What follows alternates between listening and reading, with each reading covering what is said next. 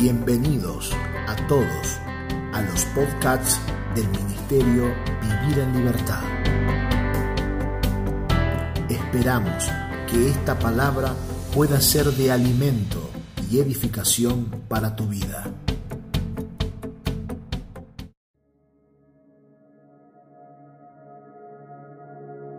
Mis amados hermanos, paz del Señor a cada uno de ustedes y bienvenidos a nuestro tiempo de construcción en el entendimiento. Esta semana estamos llegando a los 60 episodios de esto que hemos dado en llamar el altar familiar de nuestra casa, que se ha convertido en un tiempo de construcción en el entendimiento. Vamos juntos a abordar la palabra que nos llevará en una continuación de lo que vimos hace algunas semanas atrás en el poder de una vida crucificada junto al apóstol Gustavo Lara. En este día vamos a comenzar a entender la palabra de la cruz. Será un tiempo, como hemos dicho, de construcción en el entendimiento y de avance en la palabra del Señor. Así que sin más y sin ocupar más tiempo, vamos adelante en este tiempo de dedicación a la palabra del Señor.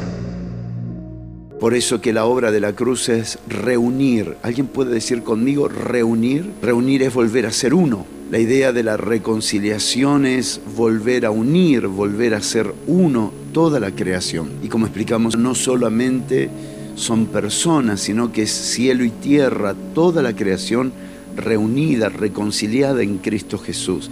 La segunda cosa que quiero recordar es anular una vez más de nuestra mente la figura de la crucifixión romana cada vez que se habla de la palabra cruz y recordar estas cuatro expresiones que pertenecen a la cruz, como es la muerte, la sepultura, la ascensión o la resurrección y la ascensión en glorificación. Estas cuatro partes que cada vez que usted y yo mencionemos la palabra cruz, que cada vez que cantemos la palabra cruz, cada vez que oremos la palabra cruz, deben estar colocadas estas cuatro situaciones dentro de esa expresión. Como cuando hablamos de reino, no podemos dejar de hablar de justicia, paz y gozo. Inmediatamente cuando se nos reveló que el reino no es solo una palabra, sino que incluye muchas cosas dentro de esa palabra, esa palabra simplifica todo lo que es el reino. Inmediatamente cuando se menciona la palabra reino, podríamos asociar con las diferentes monarquías que ha vivido la tierra y por qué la gente no quiere un reino, porque la gente no abraza un reino porque ha sido devastado, ha sido saqueado por los reinos de los hombres. Los reyes han tomado posesión de los bienes de las personas. Entonces cuando la gente escucha la palabra reino,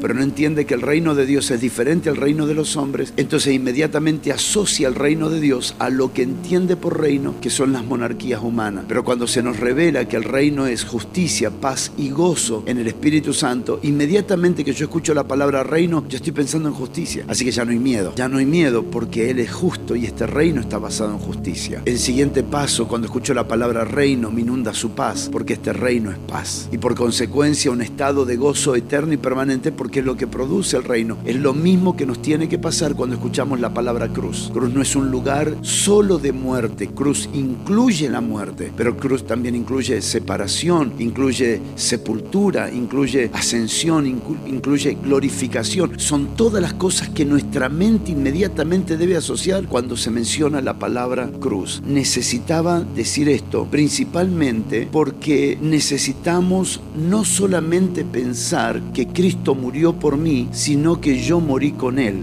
Si nosotros decimos que Cristo murió en nuestro lugar, no es incorrecto, pero es incompleto. Cristo no solo murió por mí, sino que yo morí Y este es el entendimiento completo cuando usamos una palabra. Muchas de las cosas que nosotros tenemos que ir aprendiendo es que las palabras parecen controversiales, pero son complementarias. Hay un momento donde uno lee las escrituras y parece que las escrituras se estuviera contradiciendo. El Señor Jesucristo dice en Mateo capítulo 7, no juzgáis, no juzguéis para que no seáis juzgados con la misma vara que medís o será medido. ¿Es correcto? Es correcto. Pero eso debe ser completado. Porque en Primera de Corintios capítulo 2, verso 14 y 15 dice que el espiritual juzga todas las cosas y él no es juzgado por nadie. Entonces, ¿en qué quedamos? ¿En Mateo capítulo 7 que no debemos juzgar? ¿O en Primera de Corintios capítulo 2 que Pablo dice que sí debemos juzgar? El punto es que el Señor Jesucristo está diciendo, no juzguen porque ustedes están juzgando con preconceptos, con con prejuicios. Ustedes están juzgando porque todavía la naturaleza espiritual no ha sido formada en ustedes. Hasta que yo no muera, ustedes no tendrán la habilidad de juzgar absolutamente nada. Primera de Corintios 5 dice que la iglesia, que los santos, que los hijos de Dios juzgarán al mundo. ¿Cuál es, cuál es el punto? El punto que Jesús lo está diciendo antes de la cruz. Puede decir conmigo antes de la cruz. Y esto va a disparar nuevos entendimientos de la escritura. Jesús lo está diciendo antes de la cruz. Después de la cruz, cuando nos transformamos de personas que son prejuiciosas a espirituales que tienen la capacidad de funcionar desde la mente de Cristo, entonces sí pueden juzgar. Desde antes de la cruz, Jesús dice, aprended de mí. Después de la cruz, aprendemos a Cristo. Desde antes de la cruz hay enseñanzas que Jesús nos deja para que después la redimamos a través de la cruz. Anoche pasé muy rápido por algo, pero como ustedes son estudiosos y van a estudiar esto que voy a decir, siento profunda paz de poder compartirlo. Es importante que comprendamos que antes de la cruz, Jesús, el Hijo de David según la carne, cumplió la ley para que nosotros ya no la cumplamos. Jesús según la carne, hizo cosas según la ley que nosotros no tenemos que hacerla. Porque era necesario que Jesús cumpliera la ley para hacernos libres de la ley. Recuerde que anoche leímos en Colosenses capítulo 1 que en su cuerpo de carne fue clavada las enemistades y la ley. Él cumplió toda la ley. No hay nada que la ley pudiera decir que Jesús no lo cumplió. Jesús cumplió perfectamente la ley para que nosotros no tengamos que cumplir la ley ya que nosotros estamos libres de la ley, porque la ley vino para condenar al mundo, no para salvarlo. Por eso que toda persona que todavía depende de la ley, la culpabilidad lo condena. Pero tengo una muy buena noticia. Romanos capítulo 8, verso 1 dice, ahora pues ya ninguna condenación hay para los que están en Cristo Jesús, los cuales ya no están bajo la ley, sino que ahora operan bajo la ley del Espíritu de vida. Eso es la naturaleza de Dios en Cristo. Así que necesito entender cuando estoy mirando los cuatro evangelios, cuándo es Jesús cumpliendo la ley, porque hay muchas cosas que Jesús hizo que Jesús dijo que no son para nosotros. Gracias por su amén tan entusiasmado. Jesús en los cuatro evangelios vivió afuera de los hombres. Cristo en Hechos de los Apóstoles, en la carta a los romanos y en todo lo sucesivo,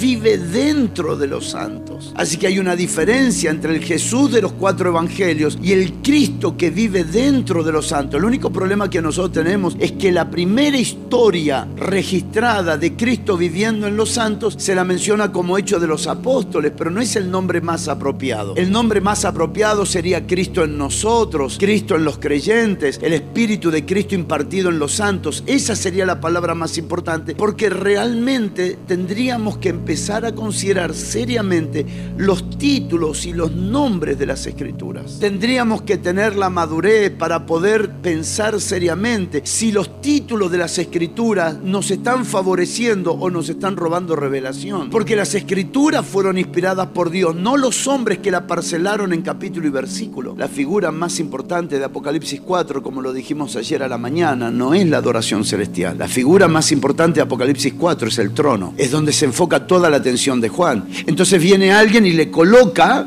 un título. Hoy, según la versión bíblica que usted tenga, usted tendrá título o le quitarán título. Por favor, sáquese de la mente la, la, supuesta inspiración divina de los títulos de la Biblia. Gracias por su amén entusiasmado. Estamos matando acá algo terrible, porque los títulos le han dado credo a nuestra fe. Y los títulos han sido interpretaciones de personas que se pararon en capítulo y versículo. Mis hermanos, los autores que escribieron las cartas nunca pensaron la Biblia con capítulo y versículo. Por eso tenemos problemas de interpretación de las escrituras. Porque estamos mirando bajo el lente de alguien que parceló las escrituras. Está mal, no, está incompleto. Y tenemos que separar la palabra incompleto de incorrecto. No estamos hablando de que esté incorrecto, estamos hablando de que está incompleto. Por eso tenemos que atrevernos a mirar las escrituras sin versos bíblicos. Tenemos que atrevernos a mirar las escrituras sin capítulos, porque los capítulos parece que cambian de tema. El autor de las cartas jamás está cambiando de tema en los capítulos. Esa fue una interpretación de la persona que fraccionó las escrituras. Necesitamos mirar las escrituras nuevamente bajo el lente de la mente de Cristo y desde la mente de Cristo ver lo que el Espíritu Santo inspiró a esos hombres cuando hablaron lo que hablaron, pero esto requiere de tiempo. Esto no se puede abrir la Biblia así, leerla rápido, leerla rápido, intentarla interpretar según el título que se colocó. Demanda responsabilidad de quienes estamos leyendo, porque ya hicimos a, a 20 generaciones haciéndole creer que Cristo solo murió en mi lugar. Y esto es un error porque es incompleto, no porque es incorrecto. ¿Qué es lo completo? No es solo Cristo muriendo en mi lugar, sino yo muriendo juntamente con Él. Para los que están escribiendo, escriban la palabra juntamente si pueden en mayúscula, porque será la palabra que más se va a resaltar en los próximos pasajes bíblicos. Y aquí vamos a trabajar mucho, compañero. ¿eh? Aquí vamos a trabajar mucho. Si puedes buscar Romanos capítulo 6, verso 4, por favor. Romanos capítulo 6, verso 4. La palabra juntamente es demasiado importante. ¿Por qué? Porque necesito entender que donde Cristo estuvo, yo estuve con Él. ¿Puede decir amén? Donde Cristo estuvo, yo estuve con Él. Donde Cristo está, yo estoy con Él. Y donde Cristo estará, yo estaré con Él. Por eso es la palabra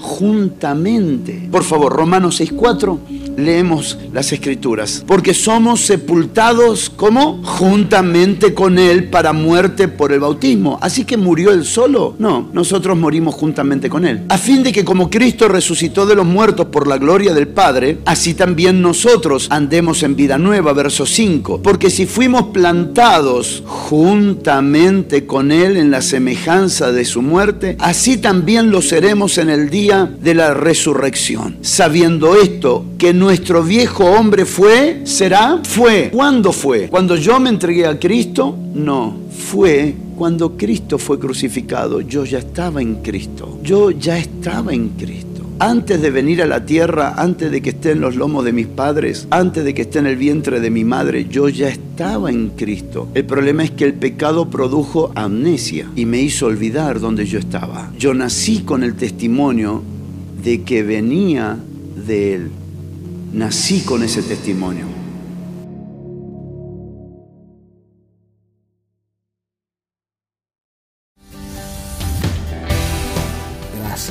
por habernos acompañado a este tiempo de alimento y comunión. Te invitamos a que sigas conectado a nuestras redes sociales. Facebook.com barra Vivir en Libertad. Instagram arroba Vivir en Libertad Ministerio. O suscribirte a nuestro canal de YouTube Vivir en Libertad Ministerio. Recordá enviarnos un mensaje para recibir los audios y materiales escritos al número de WhatsApp 2325 47 0015.